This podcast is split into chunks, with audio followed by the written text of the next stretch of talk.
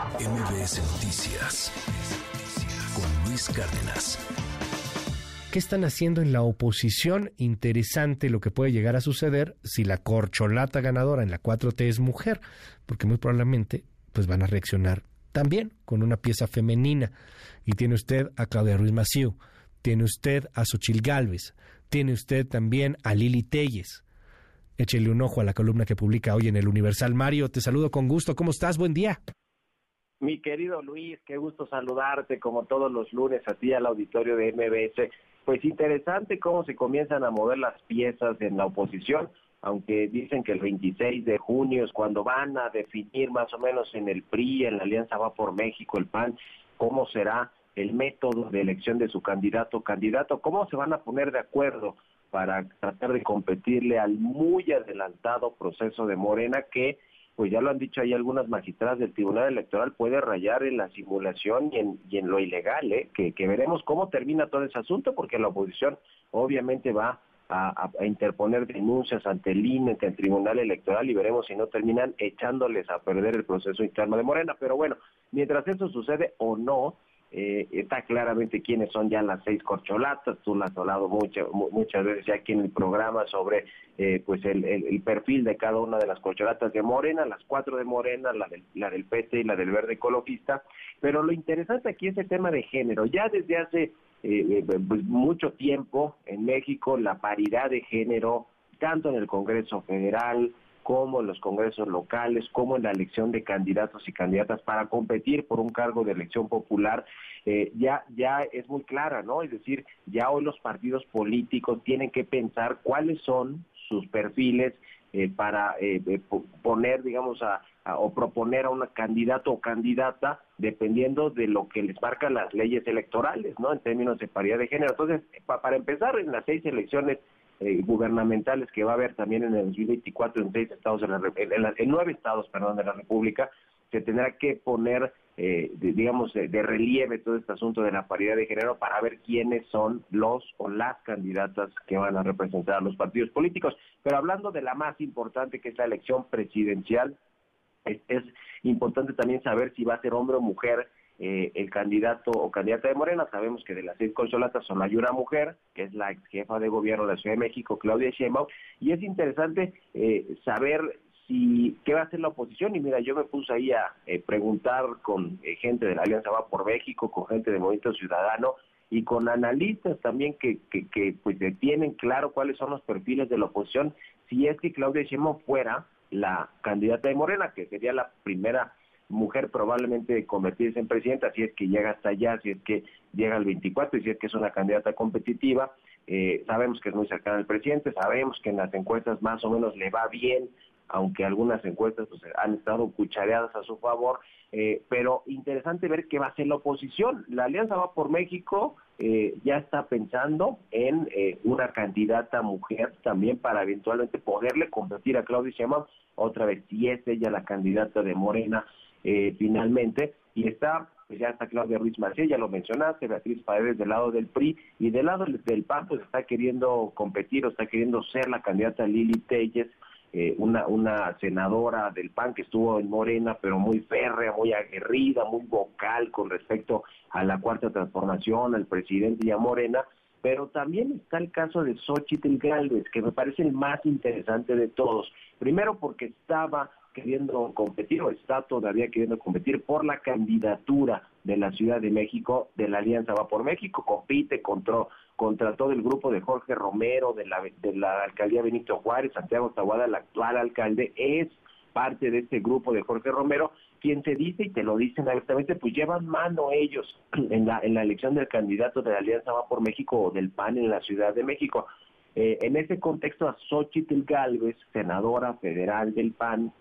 pues ya le movieron el tapete en, los empresarios, se dice que Claudia X González, que algunos empresarios del Consejo Mexicano de Negocios que están dispuestos a apoyarla incluso financieramente para que ella compita por la por la candidatura presidencial. Y mira aquí está lo interesante si no es por la alianza va por México porque sabemos también que en el PAN quieren que sea Santiago Krill y prácticamente ya se lo prometieron a Santiago Krill la candidatura por lo menos del PAN, veremos si la alcanzaría para ser el candidato de unidad de la Alianza Va por México, si es que se mantiene y no se rompe, pero pero si no, pues está ahí Xochitl Galvez, ¿eh? yo creo que ella tiene una oportunidad de, ser eh, la, la, candidata presidencial, porque además ella ya dijo, bueno, a ver si sí quiero la de la Ciudad de México, pero también creo que me puede alcanzar o también me interesa la candidatura presidencial, y si no, esto es lo interesante también, podría estar con Movimiento Ciudadano interesado en fichar a Xochitl Gales para que fuera eh, la, candidata presidencial de MC en el 2024. Se dice que incluso también podría ser Lili Telles la candidata de MC si es que tampoco transita en el PAN como candidata, es decir, que no llegara a ganar ¿no? esta encuesta, que pues hoy se ve muy cuesta arriba que pudiera ser Lili Telles la candidata de la Alianza o del PAN, ¿no? Para el 2024. Entonces, se están moviendo muchas cosas. Eh, lo que dicen en, en MC es que eh, eh, o digamos cercanos a MG, es que no ven tan mal estos dos perfiles porque finalmente no son los típicos perfiles políticos, que es justamente lo que no quiere MC, los típicos priistas o panistas, sino hablamos de Xochitl Galvez, una empresaria que empezó desde abajo, desde lo más abajo, muy, muy relacionada con la, con la sociedad civil y con la iniciativa privada, pero también ya fue ya, este, ya gobernó una alcaldía aquí en, la Ciudad de México, es política, legisladora, es decir, tiene su camino al lado la política. Y Lili Telles quizá tiene menos experiencia política, obviamente que sabemos, fue comunicadora durante varias décadas, periodista, pero también es muy aguerrida y ha demostrado ser un perfil que más o menos conecta con cierta parte de la sociedad, con la oposición y además eh, es la que puede ser quizá la que puede plantarle cara con más fuerza, vamos a decirlo así, a cualquier candidato o candidata, en el caso de Claudia Sheinbaum. Entonces, es interesante esto que está sucediendo con las mujeres, hablando de que hoy por, por eh, digamos, por marco electoral, por, por eh, ley, se tiene que definir que las mujeres van a participar en el proceso del, 2024 de forma muy importante y quizás si es Claudia Sheinbaum la elegida de Morena, pues tendrán que pensar, o más bien ya lo están pensando, en cuáles serían las cartas de la oposición, tanto de la Alianza Va por México y de Movimiento Ciudadano, para hacer competencia a Sheinbaum. Así que interesante, ¿te imaginas una un 2024 en el que compitan Claudia Sheinbaum de Morena, Xochitl Galvez, eh, por el PAN o MC y Lili Telles también por alguno de estos dos partidos. Sería interesante. Yo creo que es algo que hasta hoy no se había visto en el tablero político, Luis. No, y seguramente podría pasar dependiendo de, de Morena, claramente. O sea, si, si Morena, si la 4T coloca a una mujer, que, que todo pareciera hoy día, de acuerdo a muchas encuestas, que va para allá, habrá que esperar este proceso de precampaña, que no es precampaña, sino es que determinación autopartidista organizativa. Este, y, y ya veremos qué hace la oposición, pero pues como, como ha sido en los últimos meses, en los últimos años, como decía Jesús Silva Herzog hace tiempo en el Reforma, Mario, pues les manda una pelota y ahí va la oposición de perro faldero a llevarle la pelota al presidente, a ver aquí quien está llevando la narrativa es Morena y es la 4T y sí, si ponen una candidata, casi apuesto que van a poner otras candidatas del otro lado, definitivamente. Sí, sí, sí. Y yo, obviamente la voz cantante la trae el presidente López Obrador y Morena, sin lugar a dudas. Eh, y mira, yo no sé eh, si la oposición ya se tardó mucho, decía allí el, algún dirigente de la, de la Alianza por México que no por por amanecer, por despertar temprano. Por mucho madrugar, amanece más temprano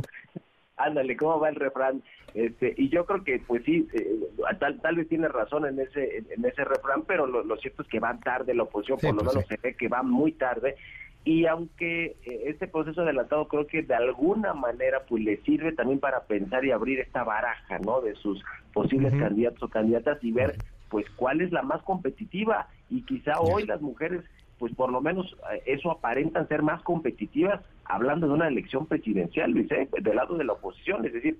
creo que es, eh, es algo que no habíamos visto y que nos había, la oposición se había estado concentrando en los típicos candidatos que, pues no sé, ya están quemados o, o, tienen su, la, cola que le pisen, ¿no? Como la mayoría de los políticos, pero creo que el hecho de las mujeres eh, en cargos de candidaturas presidenciales hoy está cobrando más fuerza que nunca, sobre todo porque Claudia Sheinbaum puede ser la candidata eventualmente de Morena. Mario Maldonado, te mando un gran abrazo, te seguimos en tu red, ¿cuál es? Estamos en Twitter, en arroba Mario Mali, en la cuenta arroba el CEO también con la información económica y financiera. Un abrazo Luis y muy buenos días para todos. MBS Noticias con Luis Cárdenas.